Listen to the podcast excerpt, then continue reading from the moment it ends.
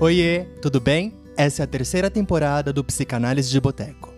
Aquele podcast que te lança nas profundezas do inconsciente e te coloca para pensar em coisas que talvez você nunca tenha pensado antes.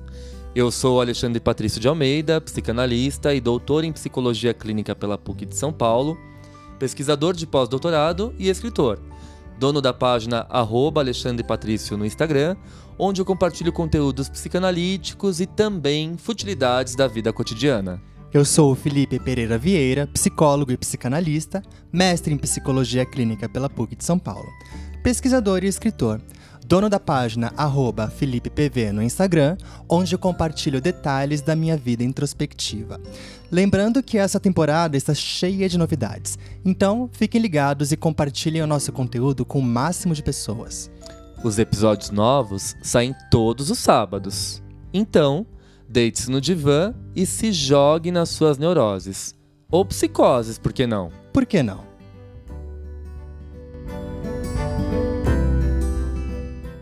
Fala pessoal, tudo bem? Sejam bem-vindos a mais um episódio aqui do Psicanálise de Boteco. E para estrear os episódios desse mês de setembro, um mês tão importante sobre saúde mental, de prevenção sobre o suicídio, de prevenção do suicídio, de falar sobre algumas questões de saúde mental, isso fica muito em alta nas redes sociais. O nosso podcast também vai entrar nessa vibe e vai olhar um pouquinho para a perspectiva e para as condições atuais de sofrimento psíquico e de adoecimento emocional. Nesse sentido, o episódio de hoje vai falar sobre um tema que vocês sempre pedem lá no Instagram e que pouco a gente encontra uh, desse material relacionado à psicanálise e à síndrome de burnout. Sim, nós vamos falar de burnout. Apesar de não ser uma estrutura psicanalítica, né, da gente não falar, ah, nossa, ali como a neurose, a psicose, a perversão, muito embora os nossos ouvintes já sabem que a gente não é muito a favor da posição dessa, desse pensamento estruturante, né, estrutural, a gente concebe o psiquismo de uma forma mais fluida. Então, nós temos estados psicóticos, estados neuróticos, né, posição esquizoparanoide, posição depressiva. Eu acho que colocar o indivíduo na caixinha é tudo que a psicanálise freudiana, inclusive, iria contra. Né? A psicanálise sempre foi subversiva, trabalhando com a singularidade e os estados de subjetivação de cada um. Então, isso é importante a gente colocar na balança. Sim. O que, que, você está quietinho aí me olhando? Estou pensando, né? A gente nunca falou sobre burnout aqui. Inclusive, eu nunca é, li nada na psicanálise sobre o burnout. Foi até uma das dificuldades, né, Fi, que a gente teve. Uh, você falou, ah, amor, eu vou procurar alguma coisa, algum Não artigo encontrei científico. nenhum artigo sobre isso. Exato. Mas a gente pensou em alguma coisa para apresentar aqui para vocês. Sim, em breve, quem sabe, sai um artigo científico nosso também uhum, sobre esse tema. Sim, né? por que não? Bom, vamos falar um pouquinho de alguns dados estatísticos. Uh, no Brasil, uma a cada quatro pessoas sofre de burnout. É, e já foi essa a síndrome de burnout já foi reconhecida como uma doença ocupacional pela OMS recentemente. 18% dos brasileiros são vítimas da síndrome de burnout, sendo que a maioria da população afetada tem menos de 30 anos. Isso também é um fator muito preocupante. Ela acontece bastante numa população jovem. Uhum. É o que revela uma pesquisa realizada em 2021 pela Faculdade de Medicina da USP. Em 1 de janeiro de 2021, a síndrome de burnout foi incorporada à lista das doenças ocupacionais reconhecidas pela Organização Mundial da Saúde, a OMS.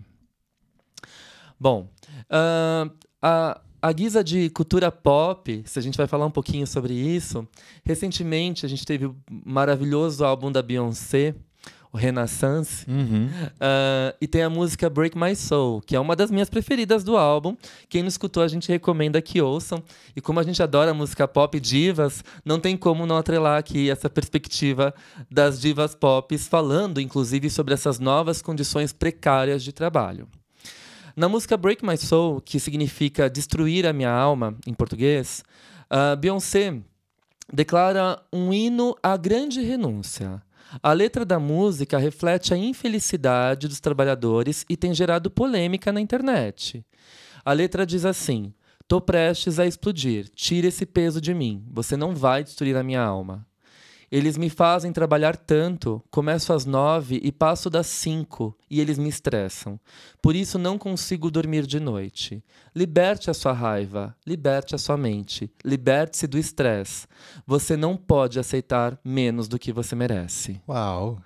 Fantástico. E essa música tem uma vibe super dançante. Então, é... Então, eu não tinha prestado atenção na letra. É, ela é muito libertadora. É uma pegada discoteca ali uhum. dos anos 80. Nem sei, né? Acho que talvez dos anos 60. A mesma pegada que a Madonna faz no Confessions. Sim, verdade. Então, é uma pegada muito discoteca. E é um, um grito, assim, pra liberdade, né? E olha que curioso, gente. Tô prestes a explodir, né? Eu começo às nove e passo das cinco.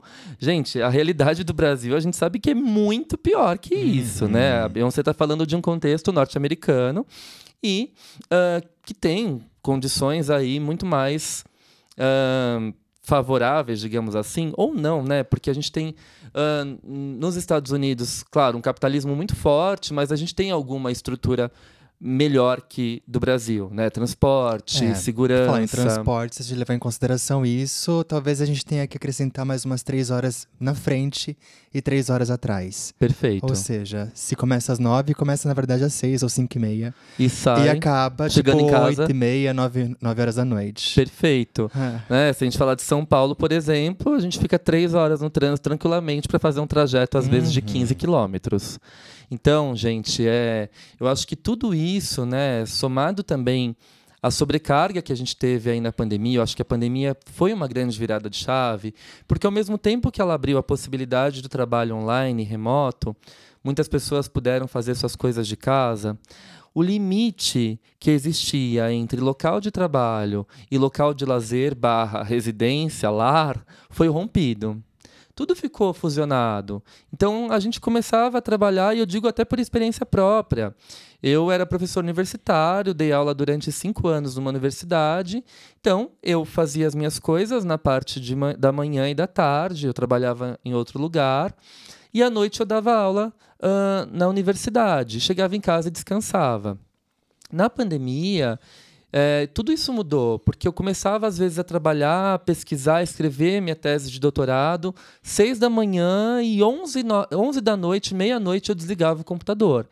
E muitas vezes, uh, o Felipe também começou uh, o mestrado dele na pandemia uhum. e muitas vezes a gente não se encontrava, a gente não almoçava, a gente, a, a gente almoçara, sei lá, seis da tarde, né, Fih? Sim. Porque a gente se perdia no tempo e no espaço. E virava um pro outro e falava: o que que tá acontecendo? O que que tá acontecendo? Eu nem te vi hoje, né? Pois é. Não ouvi sua voz, não te vi, enfim. Olá, estranho.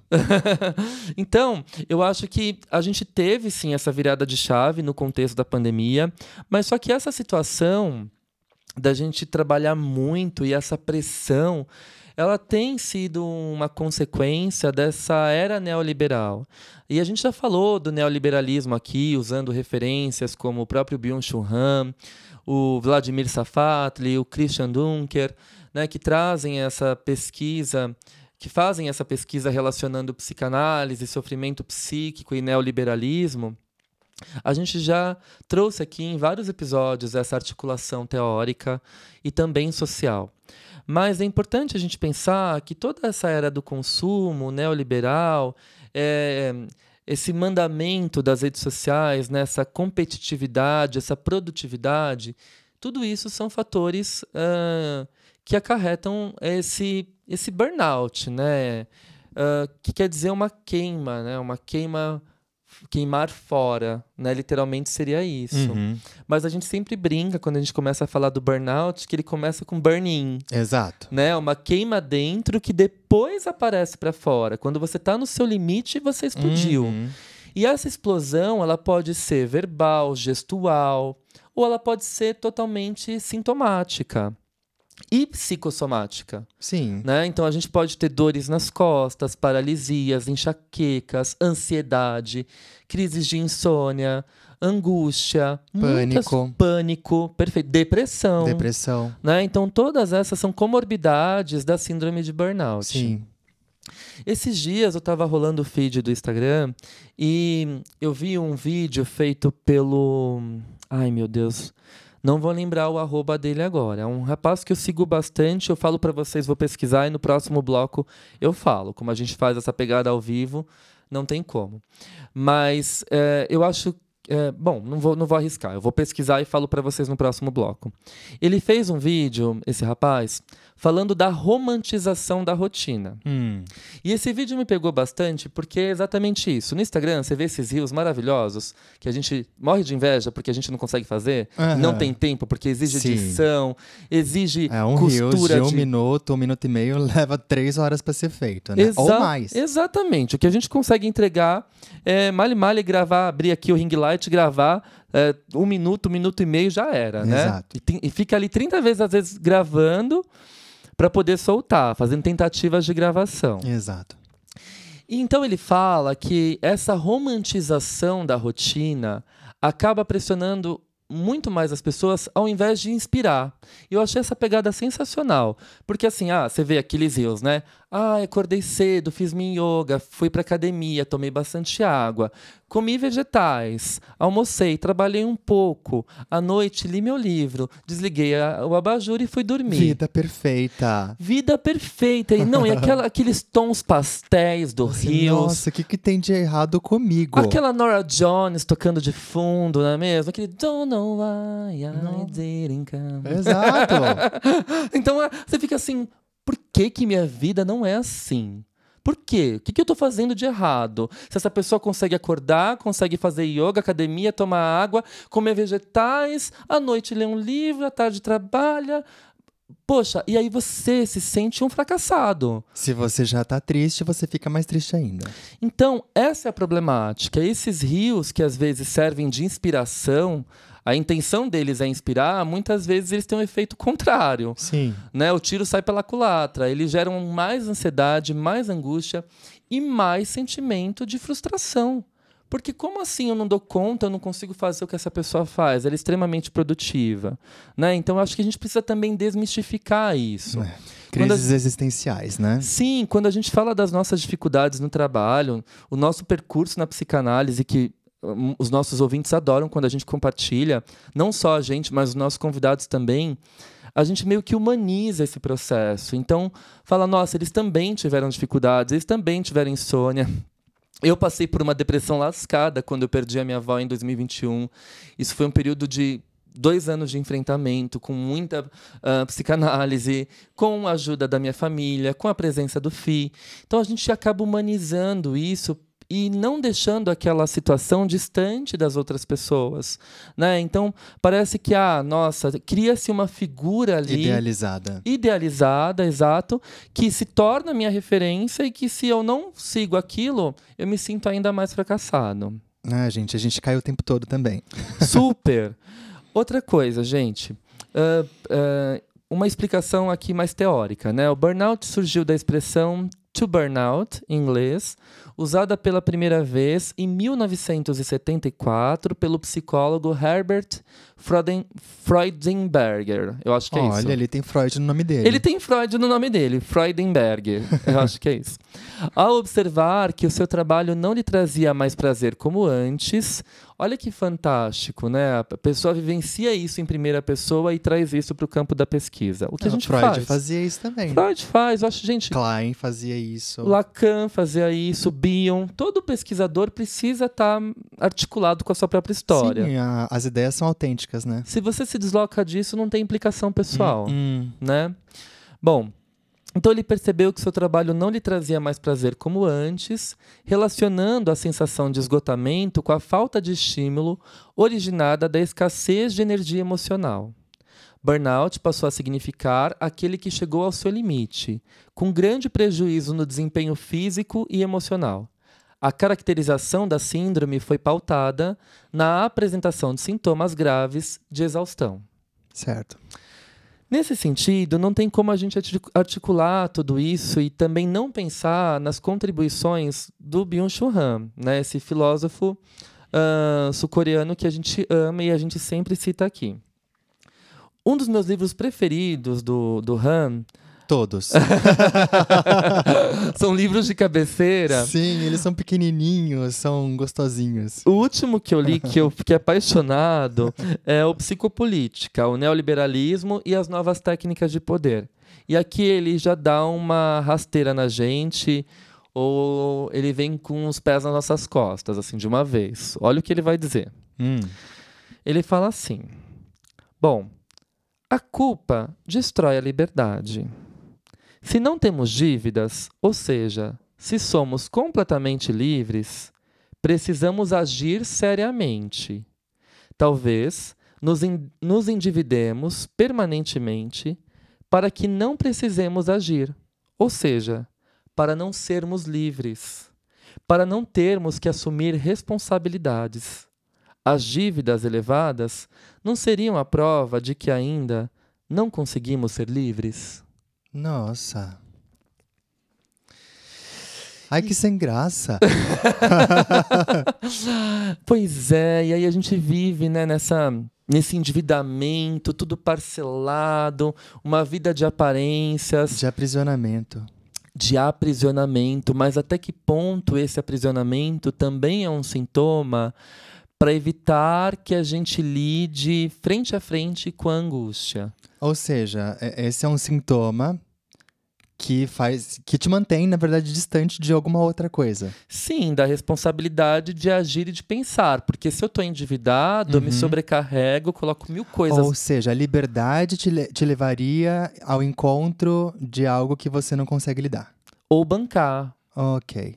Né? Então eu acho que essa, esse incentivo do gaste, compre, adquira, né, acumule, essa sociedade extremamente acumuladora, poste, poste isso, porque isso significa né, é, status, é, reconhecimento social, enfim. E muitas vezes a gente se coloca nessa condição para não se haver com as nossas próprias questões existenciais. Uhum. É, e claro, quanto mais a nossa dívida, mais a gente tem que trabalhar, mais a gente tem que assumir uma série de compromissos para poder. uma justificativa, né? Exato, pagar as contas, né? Uhum. Então, até que ponto a gente não consegue lidar com a nossa liberdade e a gente mesmo né, passa a corrente nos nossos pés, uhum. né? Enfim. Uhum. Bom, mas o que a psicanálise tem a dizer sobre isso? A gente pensou um pouquinho na perspectiva winnicottiana e também vamos trazer um, um pouco do olhar do Freud, mas isso no próximo bloco.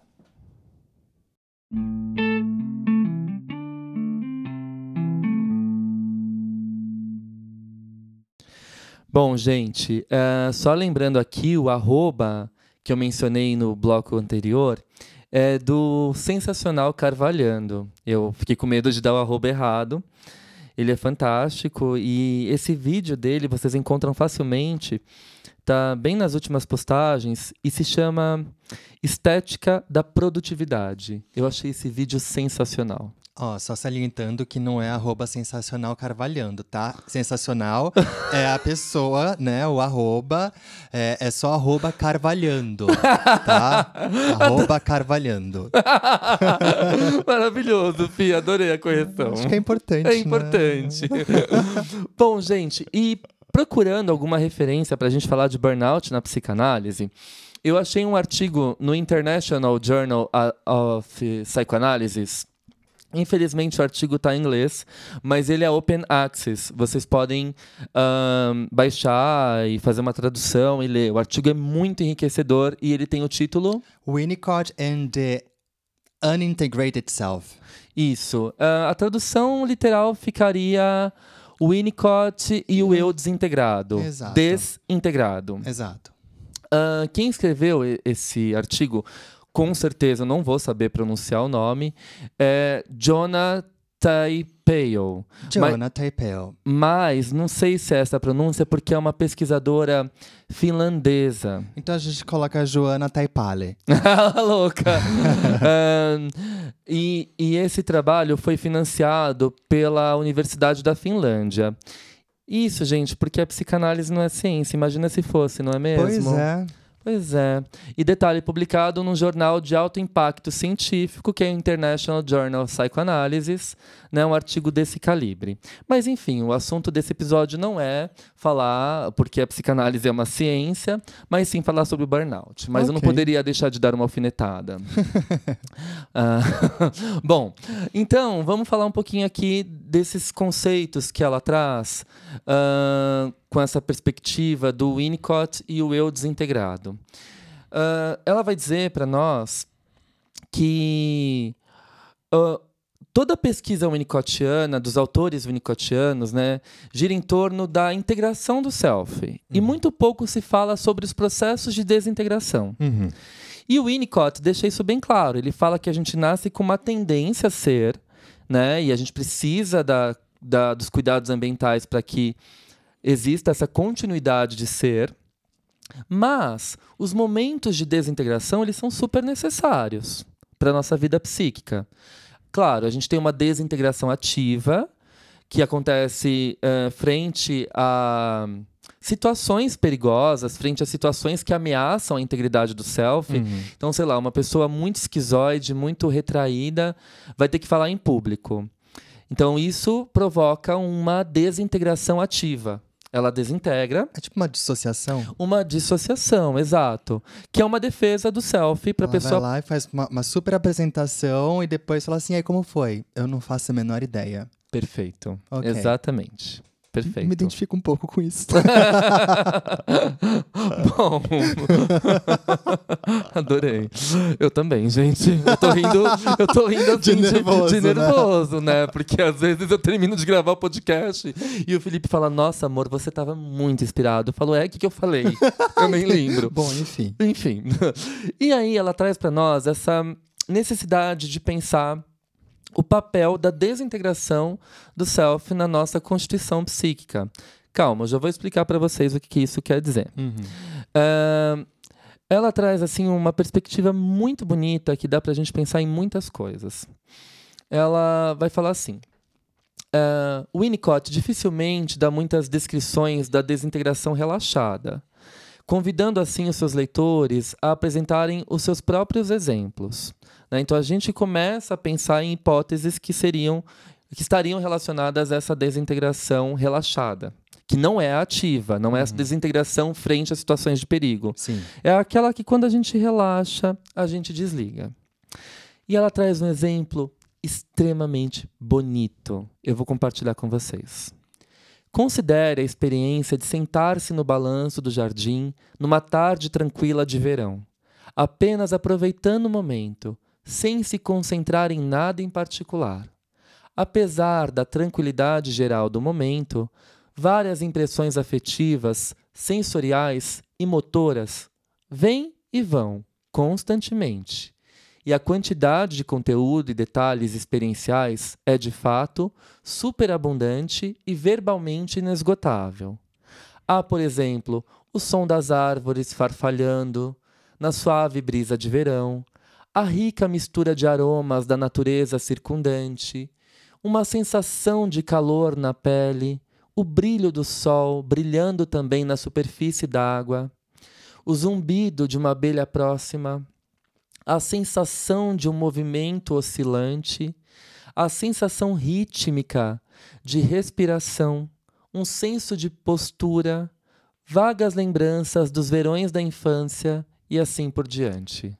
Nossa, que bonito. Eu fiquei pensando aqui agora, fiz até um desenho na minha cabeça. Hum. É uma desintegração que cada parte vai para um aspecto do ambiente e todas elas são sentidas ao mesmo tempo como algo bom. Ai, que lindo! Sim, eu, eu concordo. Eu acho que é exatamente isso. Ela continua explicando e eu acho que isso vai muito na direção que você acabou de trazer, Fih. Hum. Ela diz assim: e ainda assim, apesar do conteúdo superabundante de todos esses estímulos, a situação experiencial não é estressante e caótica, mas relaxante e revigorante. Uhum. Por que é assim? Ao examinar as condições de desintegração relaxada, é útil distinguir entre os fatores contingentes e estruturais.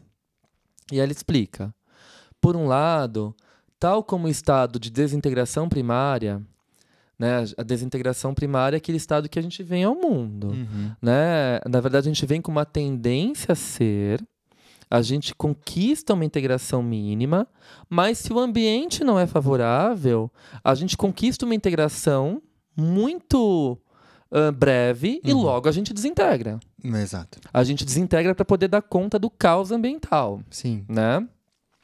Ah, então, ah, ah, por um lado, tal como a desintegração primária, a desintegração relaxada também necessita da ausência de impactos e impulsos. Então, tudo isso é sentido de uma forma extremamente sutil, porque você está num estado relaxado.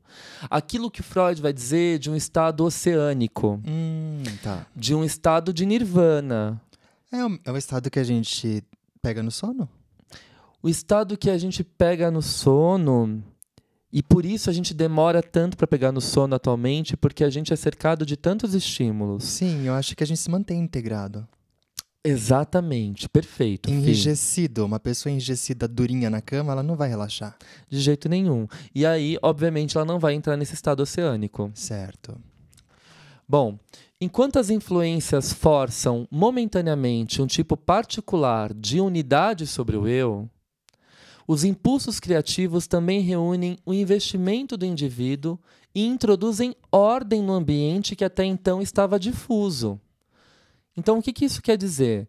Se a gente tem influência sobre o eu, uma obrigação, um barulho mais alto, se eu preciso me defender, se eu lembro que eu tenho que fazer tal coisa, pronto, você acabou de sair do estado ah, de desintegração relaxada. Você vai para um estado ativo, você precisa se integrar. Uhum. Então, o que a gente percebe, trazendo um olhar psicanalítico, que é um olhar extremamente poético, profundo e precioso sobre a síndrome do burnout, é que as pessoas elas estão o tempo todo integradas, o tempo todo preocupadas com aquilo que elas têm que entregar, com aquilo que elas têm que produzir, com a bronca que o chefe deu, com a exigência que a empresa faz, costurando com o bloco anterior, com as metas que eu tenho que bater para poder pagar as minhas dívidas. Está sempre relacionado com uma ansiedade, né? Querendo ou não, alguma ameaça que está por vir. Uhum. É, é uma perspectiva de futuro vista de forma negativa, talvez. Sim, eu acho que de forma. Uma forma de você tentar se antecipar a algum caos que pode vir a acontecer se você não agir da forma que você está agindo. E se você precisa se antecipar, obviamente, você não relaxa. Exato. né? Bom, ahn, e aí ela diz assim, né? Para ilustrar, enquanto você está sentado no balanço, sua absorção relaxada de não fazer nada será interrompida assim que seu parceiro perguntar se você quer uma xícara de café, por exemplo. A gente não está falando de uma intrusão, mas está falando de uma pergunta simples que já te tira desse estado relaxado. Olha que, gente, olha a preciosidade do exemplo que essa pesquisadora traz nesse artigo. Ah, mas também, se você estiver simplesmente começando a sentir vontade de tomar um café, se você também tem um impulso fisiológico, né, você também sai desse estado. Você faz uma espécie de integração até para você entrar na objetividade de dizer para a pessoa aceito ou não. Isso, perfeito. Ou se você tem um impulso fisiológico, a fome, a sede, você também integra, você, sai Você desse vai estado. sair do balanço, colocar os seus pezinhos no chão, começar a se movimentar de Perfeito. forma integrada. Isso, perfeito. Entendi. Ahn, Bom, no primeiro caso, você é convidado a reagir e direcionar momentaneamente sua atenção para a pessoa que está perguntando se você quer um café.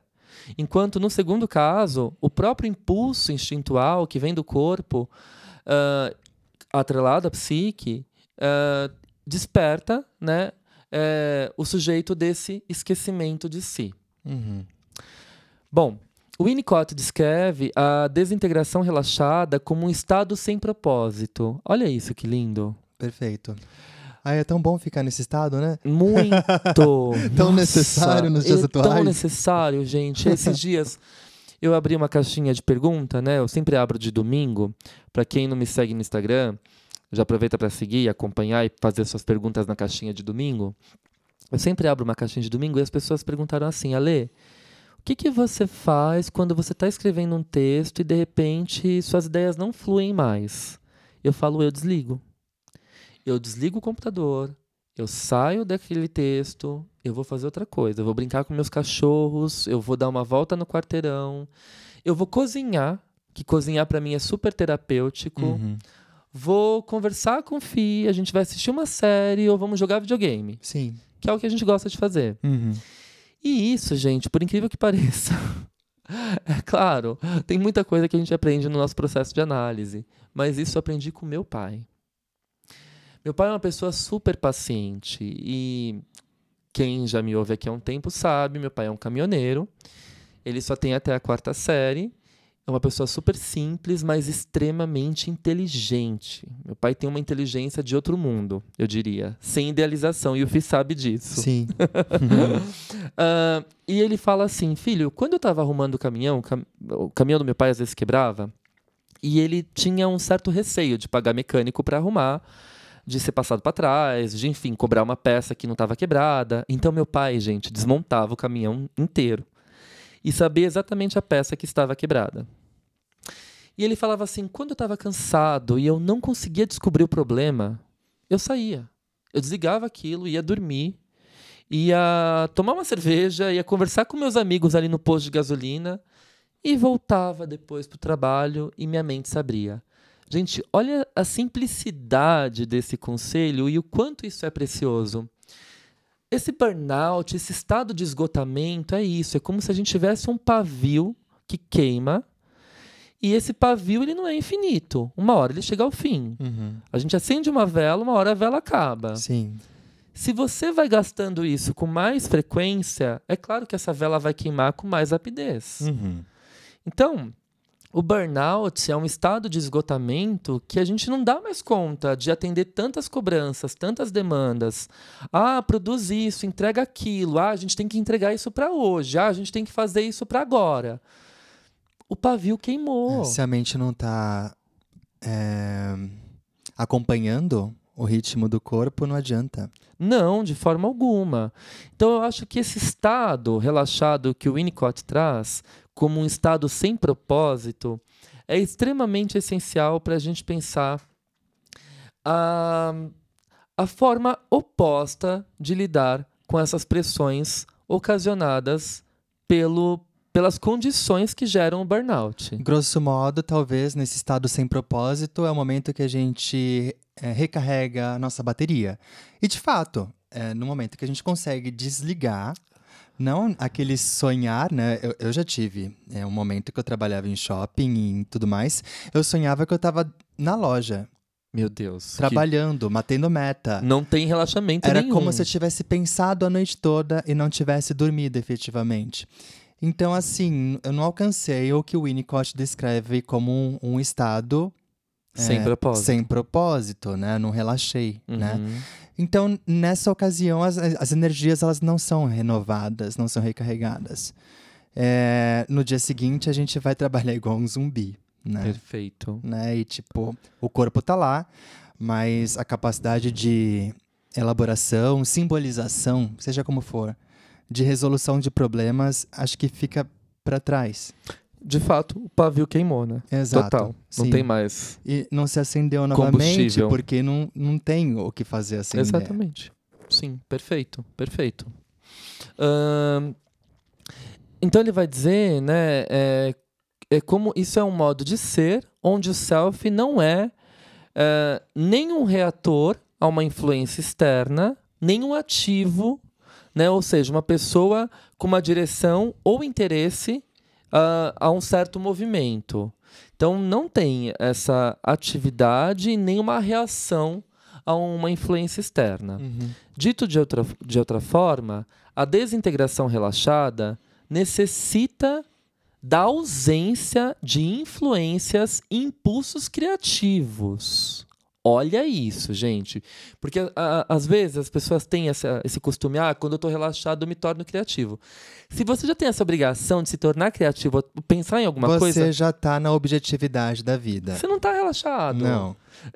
A criatividade é um produto disso, que vem a posteriori Uhum. e não durante. Sim. Ah, então, fazendo uma interpretação disso que a autora traz para nós, Uh, ela vai dizer assim, né? Uh, isso implica que a desintegração relaxada em si não é um modo criativo de experiência. Com certeza, também não é um modo complacente. Pelo contrário. A meu ver, a desintegração relaxada está além dessa dualidade. Ou seja, é um modo de ser que apenas prepara o cenário para impulsos criativos. Pode levar ou terminar com impulsos criativos, Uhum. mas não é um estado criativo ou produtivo em si. E isso faz toda a diferença. Uhum. Né? Então, eu acho que se hoje a gente sofre com essa ausência de criatividade, é, esse excesso de objetividade, é porque a gente não tem tempo de desligar e não fazer nada. A gente já gravou um episódio aqui falando da importância do descanso, mas é, às vezes é algo tão banal e a gente não faz, E a gente não percebe. e a gente não percebe que a gente não está fazendo, né, Uhum. Fih? Sim. Porque parece que tem essa necessidade o tempo todo. E quando a gente descansa, essa, essa filosofia neoliberal de produtividade ela é tão tóxica, né? E trazendo aqui a contribuição do Carvalhando, essa estética né, da, da, da produção, da, do desempenho, ela é tão ela é tão profunda, ela é tão intensa que quando a gente descansa a gente se sente culpado Sim. né? Então, ah, se eu tô fazendo algo aqui, se eu, se eu estou de boa no sofá sem fazer nada, não deveria. Eu deveria estar lendo um livro, um livro Uhum. teórico. Sim, exatamente. É, então, É um aprisionamento. então, isso é para vocês verem claro. A gente tem o burnout gerado por toda ah, um conjunto Uhum. né, de fatores de trabalho. Então, um ambiente tóxico, um chefe extremamente abusivo, autoritário, pessoas também egoístas, é, todo o cansaço relacionado a esse trajeto de ir e vir para o trabalho, ou quem faz home office, essa perda das fronteiras do que é home, do que é Sim, office, Exato. né? Se torna uma coisa só. se torna uma coisa só. Uhum. Então, eu acho que tudo isso são fatores que favorecem essa síndrome de burnout. Fatores ambientais, né? Uhum. Mas e o intrapsíquico? Sim, exatamente. O que a gente está falando agora, esse processo de desintegração relaxada, Uhum. é um processo intrapsíquico Uhum. que a gente só consegue fazer se a gente desligar dessas influências. Perfeito. E como que fica o superego com isso, né? Pois é, o superego, eh, o Freud vai dizer isso em Mal-Estar na Cultura e diversos outros textos. Tem um texto dele que eu adoro que é a moral sexual ah, civilizatória, né, civilizada. Ele é super irônico nesse texto, mas o tempo todo Freud ele atrela o superego à cultura. Então, em culturas extremamente repressoras, ah, o superego ele tende a ser cada vez mais intenso, mais tirânico. Se a gente está falando de um contexto em que a produtividade ela é romantizada, é claro que o nosso superego também acompanha esse ritmo, Certo. né? Uhum. Bom, mas o que fazer diante de tudo isso? Qual a saída para a gente poder enfrentar o burnout? Né? E, e de que forma procurar ajuda e fruir dessa ajuda? Eu acho que dá para a gente falar um pouquinho sobre isso no próximo bloco. Sim.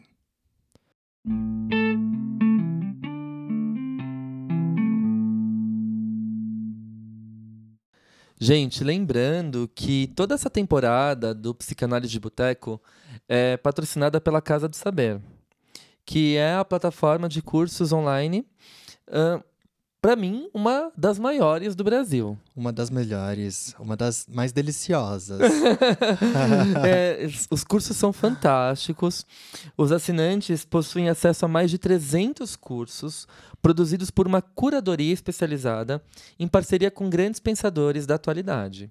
São mais de 50 cursos de psicologia e psicanálise, mais de 50 cursos de filosofia e diversos cursos de artes, literatura, história, ciências e muito mais. Ah, os ouvintes, os nossos botecers, eles têm um desconto especial. Basta digitar o cupom Patrício10 e vocês têm um desconto de 10% na assinatura anual. Gente, é sério, os cursos são imperdíveis.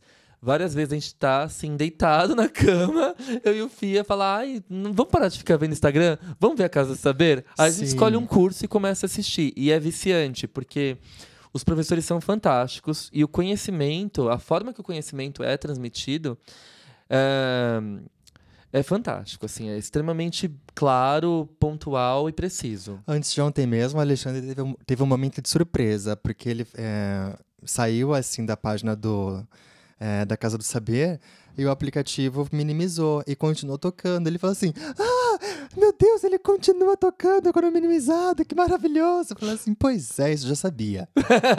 Sim, ele continua tocando como se fosse um Spotify, é, gente, tipo um maravilhoso. podcast. Um podcast.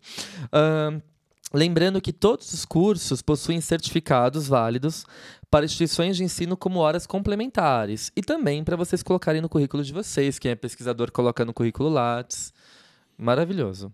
É possível também assistir aos cursos no computador ou no celular, espelhar em Chromecast ou ouvir com a tela do celular bloqueada, que o Felipe acabou de dizer, Exato. como um podcast. Sim. Lembrando também que cada assinatura da casa dá direito a um professor da rede pública a uma assinatura 100% gratuita. Olha que Ai, lindo. Coisa boa, né? Essa ação é incrível. E ah, acabou de sair um curso meu, novo, na Casa do Saber, a segunda parte do curso Melanie Klein, em que eu falo do desenvolvimento psico para Klein. Então eu vou explicar detalhadamente o que são as famosas posições esquizoparanoide e depressiva e todos os mecanismos de defesa que fazem parte de cada uma dessas posições. Conceitos essen- é, essenciais para a compreensão da teoria psicanalítica, né? Sim, como um todo, não só para a teoria kleiniana. Eu terminei de gravar esse curso, fui assistir ao vivo lá no estúdio da casa, e ele falou assim: amor, foi o melhor curso que você já fez. Ah, foi lindo mesmo. Ele ficou assim maravilhado e, de fato, gente, modéstia à parte, o curso tá sensacional. Setembro, né, essa campanha de saúde mental, Setembro Amarelo, é o mês do autoconhecimento na casa e eles estão com uma série de cursos fantásticos. Saúde mental e estresse, uma visão das neurociências, amor como revolução, neurociência dos afetos e relações sociais, burnout, um problema atual. Olha só, Olha aí, olha aí. só. Vai sair agora. Ahn, pensar, sentir, desejar e amar, ideias para reflorestar o pensamento. Lindo.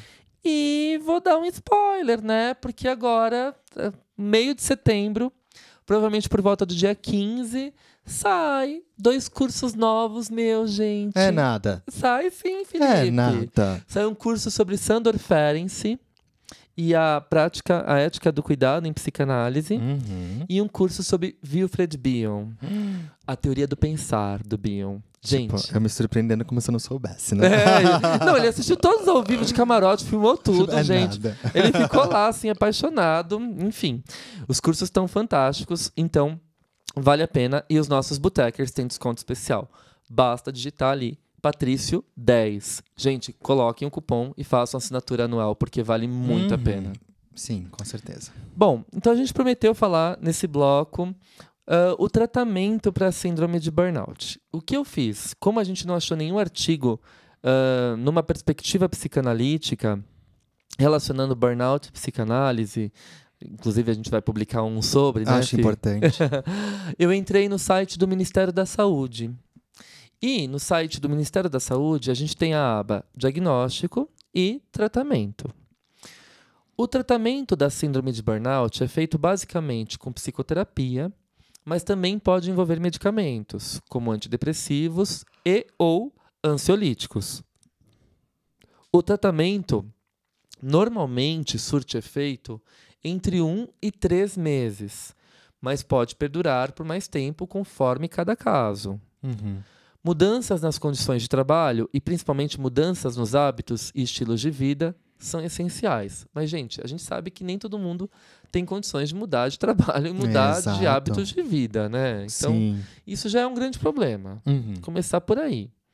E a gente sabe também que a psicoterapia, embora ela esteja ficando cada vez mais democrática, ainda falta muita coisa para ela se tornar mais democrática ainda. Sim. Então a gente precisa falar sobre isso, né, sobre as atuais condições de políticas públicas e saúde mental.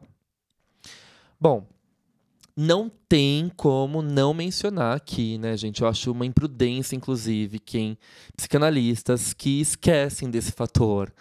A atividade física. Aí Eu faz uma diferença. Gente, eu escrevo isso no meu livro Perto das Trevas, A Depressão em Seis Perspectivas Psicanalíticas. Porque parece que quando um psicanalista vai falar sobre saúde mental, adoecimentos psíquicos, ele esquece que o eu é um eu corporal. Né? Freud básico corre aqui, em 1923. Gente, pelo amor de Deus. O Freud escreve isso com todas as letras em 1923 no texto O Eu e o Id. O eu é um eu corporal. O Winnicott vai falar o tempo todo de uma integração psicossoma, né? Psiquessoma. Elaboração imaginativa das funções corporais. Perfeito. E a Melanie Klein vai falar de fantasia, as famosas fantasias com pH, que atravessam a dimensão psíquica e atingem a dimensão corporal. Sim. Então, gente, não tem como não falar de atividade física. Isso é uma irresponsabilidade. Né? Não basta só fazer psicoterapia, descansar, buscar fontes de lazer. A atividade física é fundamental. Vários estudos das neurociências comprovam os impactos positivos das atividades físicas. A própria psicanálise, quando estuda a questão psicossomática, também trabalha com o, o fator positivo das atividades físicas. Então não tem como ignorar isso. Não necessariamente a gente precise fazer uma atividade é, como uma musculação, uma coisa pesada e tudo mais. Um dos momentos mais deliciosos do meu dia é quando eu subo numa esteira para fazer uma caminhada ou uma corrida. Ou até mesmo numa pista. Tem, tem uma pista muito gostosa aqui perto de casa. Eu coloco meu fone de ouvido e eu começo a andar e correr e eu faço diversas elaborações desse momento. É muito bom. Eu adoro também, né, Fia? É gente- muito bom. A gente sai assim desse, desse momento, a gente costuma fazer atividade física de quatro a cinco vezes na semana. Uhum. E eu sou um praticante assíduo de yoga, eu amo yoga. Então a gente sempre procura fazer isso juntos e a gente conversa sobre isso depois, né? O quanto isso muda o nosso sono, ah, diminui a nossa ansiedade. Parece que eu falo pro Fih, falo- quando a gente sai da nossa atividade física, eu falo assim, amor, parece que tudo tá entrando nos eixos. Pois é, as coisas estão se integrando, né? Olha que importante. Isso é importante. Eu achei muito bonito isso que o Fih falou. Não, você não precisa fazer, né? Ai, personal, musculação, projeto verão. Ai, não. Mais Não. pressão na sua cabeça. Pode começar aos poucos, Começa né? com uma caminhada. né? Exigências, né? É. Essa objetividade já lasca tudo. Sim, total. Ahn, bom. E a gente tem sinais de piora do burnout que o próprio Ministério da Saúde coloca aqui no site. Os sinais de piora da síndrome ah, de burnout surgem quando a pessoa não segue o tratamento adequado. Com isso, os sintomas se agravam e incluem perda total da motivação e distúrbios gastrointestinais. Né? Uhum. Nos casos mais graves, a pessoa pode desenvolver uma depressão, que muitas vezes pode ser indicativo de internação para avaliação detalhada e possíveis intervenções médicas. Como prevenção, o Ministério da Saúde coloca: defina pequenos objetivos na vida profissional e pessoal. Uhum. Gente, já sabemos que não é assim, né? Pois é. É, Não todo mundo só colocar check, check, check, Não. check, check, E check. outra? Não adianta. pequenos objetivos, tá todo mundo competindo, querendo ganhar mais. Basta você entrar no outro. Instagram que você já, já, já entra no mood. Nossa, você já fica péssimo. Ai, não postei hoje, perdi seguidor. É. Ai, nossa, a gente não gerou conteúdo hoje. É. Né? Me sinto péssimo. Nossa, como que eu vou pagar as contas no final do mês? Gente, enfim, um inferno. Enfim, aí a gente pega e. é, v- Vamos ver um seriado? Vamos. Aí a gente fica feliz de novo. Adorei. É, eles recomendam também: participe de atividade de lazer com amigos e familiares. Hum, ok, não vou falar muito sobre isso. Faça atividades que fujam à rotina diária, como passear, comer em restaurante ou ir ao cinema. Hum, também é um problema, né, gente? Se a gente tomar como base as condições so- socioeconômicas do nosso país, quem é que pode ir ao cinema Exato. e jantar num restaurante, né? Meio sem noção isso na página do ministério, mas enfim, a gente tá aqui para falar e meter a boca mesmo e contar as verdades, né? Como diz o Clodovil, essa festa virou um enterro. Sim. Eu falo mesmo. É, Outro ponto. Evite o contato com pessoas negativas. Ah, então você não sai de casa, né? Especialmente aquelas que reclamam do trabalho ou dos outros. Nossa, Ai, mas tá difícil. Tá difícil, gente. Olha essa prevenção. Olha, eu, tô, tô, eu tô, já tô entrando em burnout só de ver a prevenção. Não, sim, sim. A prevenção é você se enfiar numa bolha narcísica. Total. Faça atividades físicas regulares. Ok, a gente já falou. Evite consumo de bebidas alcoólicas, tabaco ou outras drogas, porque só vai piorar a confusão mental. Ok, uhum, concordo. Certo. Não se automedique nem tome remédio sem prescrição médica. Com certeza. Importantíssimo. Hum. Bom, outra conduta muito recomendada para prevenir a síndrome de burnout é descansar adequadamente, com boa noite de sono, pelo menos 8 horas diárias. Hum, isso é um luxo, né, Eu gente? Eu acho que sim. Atualmente. Uhum. E é fundamental manter o equilíbrio entre o trabalho, lazer, família, vida social e atividades físicas. Bom, temos aí nossa, as dicas de prevenção, né? É, Se direto... conseguirmos descansar oito horas, bom. Ok. Né? Nem que seja um dia na semana, dois. Quem sabe três? Uhum. Olha que maravilha. Ai. Exercícios físicos, Sim. né? Enfim, psicoterapia. Se permitia um cinema.